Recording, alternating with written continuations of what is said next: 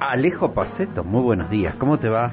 ¿Cómo están, Virginia Mario? ¿Todo bien? Todo bien, todo bien. No, todo mal. Ah, ¿sabes que le respondiera así? No, bienvenido nuestro columnista de política, el presidente de la Asociación de Ciencia Política de Neuquén. Eh, tranquila semana política, ¿no, Alejo? Habló Cristina y se desató la pólvora. Sí, sí, vienen siendo semanas... Bueno, hay días, por ahí ya no son a veces tanto semanas, sino que son días como de de repunte de la, de la intensidad de la agenda política local. Claro, las últimas, si no me equivoco, los dos últimos encuentros estuvimos hablando de política internacional, de las elecciones en Colombia que finalmente se, bueno, se definieron por, por Gustavo Petro. Eh, siguen pasando cosas igual a nivel internacional, está muy complicada también la situación con las protestas y la represión en Ecuador, pero no vamos a hablar de eso ahora, sino que justamente de de un poco de, como yo pensaba el título, el título perdón, del aceleracionismo de, de linterna, algo que siempre venimos eh, mencionando y a lo que le prestamos obviamente mucha atención, eh, atención digo que es a las internas en los partidos, en las fuerzas políticas, en las coaliciones, eh, pero justamente lo que pasó en estos últimos días a partir de, bueno, de, de la presentación de Cristina en el acto de, la CTA, que es un poco como aprovecha para para necesito hablar, necesito hablar, dice, y entonces se hace un acto de cualquier cosa, porque uno esperaba una un discurso más este hasta demagógico, no diciéndole a los trabajadores y a partir de que la CTA se creó este, justamente para resistir las políticas neoliberales,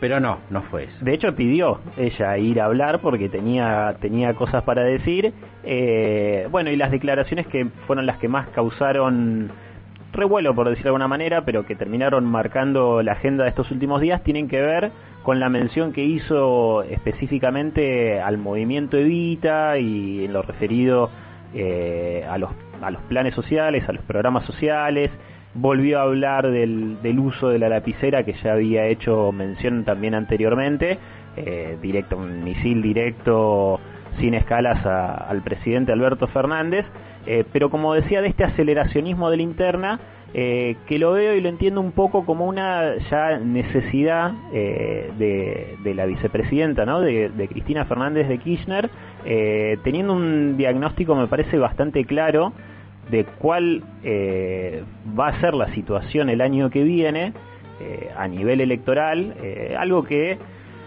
ya hemos visto también en otras ocasiones como ella se estaba empezando progresivamente a despegar, por eso me parece que, cada vez se vino marcando más esta interna entre los dos, ¿no? Pero despegarse de, de una derrota electoral que sería casi inevitable y una necesidad justamente de acelerar esta interna y de marcar, bueno, quiénes, quiénes están conmigo y quiénes se van a quedar con el padre de la derrota, sea quien sea. Mm. Porque también eh, me parece que es un dato ahora menor, pero no menos relevante, que vuelva eh, Daniel Scioli, que ocupe un lugar en el gabinete nacional, alguien que fue en su momento también el que se tuvo que poner para la derrota, es como una especie de punching ball, una, un, sparring. ¿En qué te has convertido, Daniel? Claro, Mauricio Macri. Tal cual, tal cual. Eh, que hay un poco esa figura, hay un poco, no, hay en general esas figuras, me parece que, que, si pensamos en otros espacios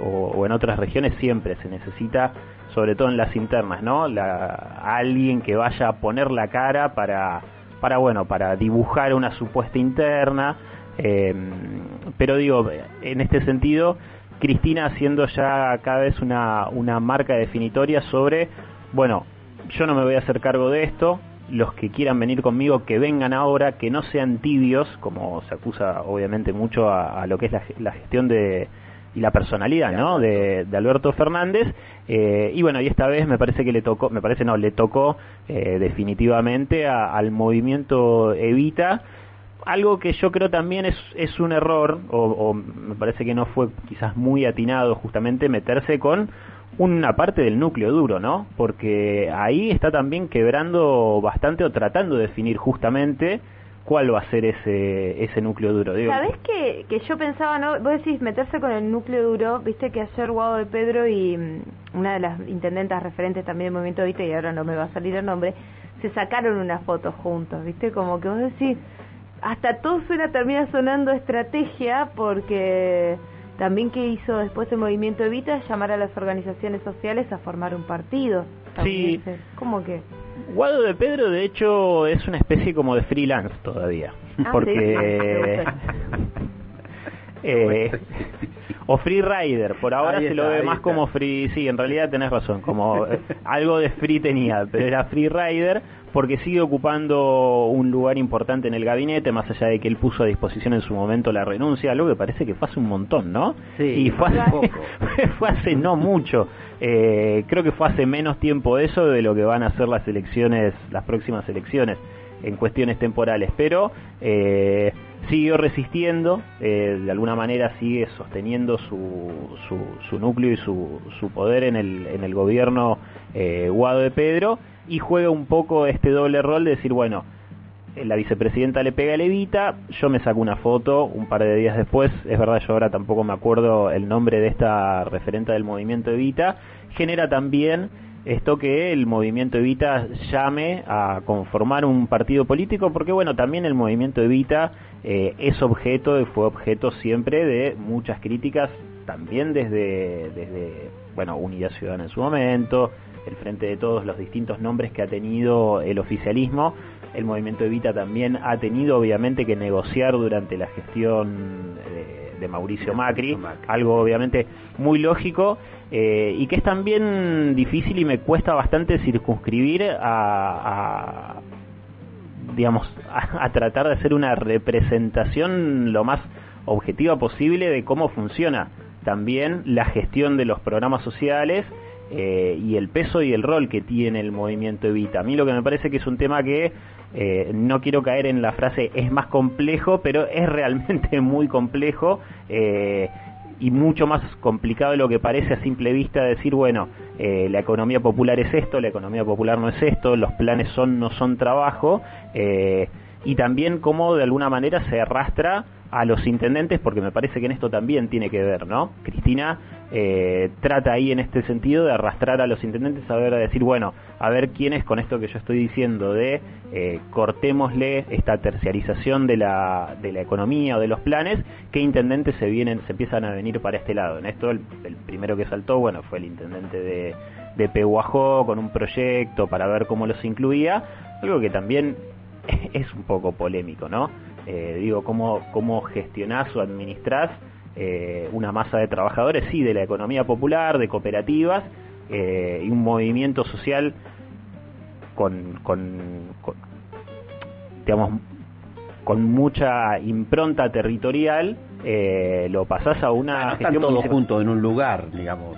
No, no, el movimiento Evita es, es realmente muy grande, tiene conformadas, eh, bueno, obviamente cooperativas de trabajo, tiene radios comunitarias, gestiona y acá el concejal del de, Frente de Todos, Marcelo Zúñiga, era este, representante en Neuquén del movimiento Evita. Claro, esto tiene representaciones. Dos habrá dicho Marcelo.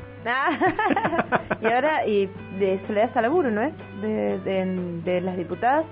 No quiero decirlo mal, después lo voy a, lo voy a confirmar si no digo información incorrecta, pero bueno, esto me parece súper interesante. Entonces, la lectura sería que están buscando sacarle ese poder que dan los planes sociales que, y que hoy tienen las organizaciones sociales para dárselo a los intendentes y que esos intendentes después trabajen en la campaña del 2023? ¿O estoy siendo muy lineal?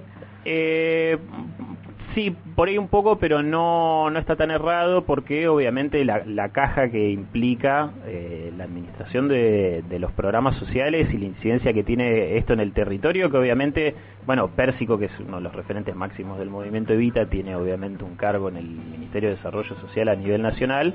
Eh, pero digo, es, es difícil también pensar en una transición por ahí tan automática. Se ha intentado hacer en otros momentos, de, la gestión del kirchnerismo, digo, durante los años en los cuales Alicia fue ministra de Desarrollo Social.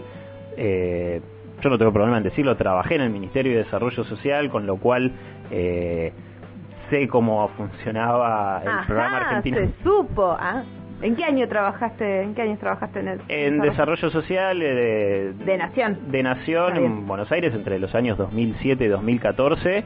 Eh, vi lo que fue, digamos, la reconfiguración de programas de beneficio social, a la asignación universal por hijo y posterior al programa Argentina Trabaja. Ellos hacen, con lo cual lo vi bastante de adentro, por eso digo, es, es bastante complicado y muchas veces lo que se termina discutiendo en la agenda pública es una visión muy parcializada, sectorializada eh, y en esto sí también me parece eh, bastante clasista y creo que es un poco lo que le salió a, la vicepresidenta, ¿no? Con, con este ataque eh, o objetivo que tuvo con, con, pegarle de alguna manera al movimiento Evita y a lo que ella entiende o no entiende, que es la economía popular y lo que si, la, si, digamos, si los viera realmente Evita, me parece que ahí se metió en una arena muy compleja y como les decía hace unos minutos, eh, complica también a una parte importante del núcleo duro, porque el movimiento Evita es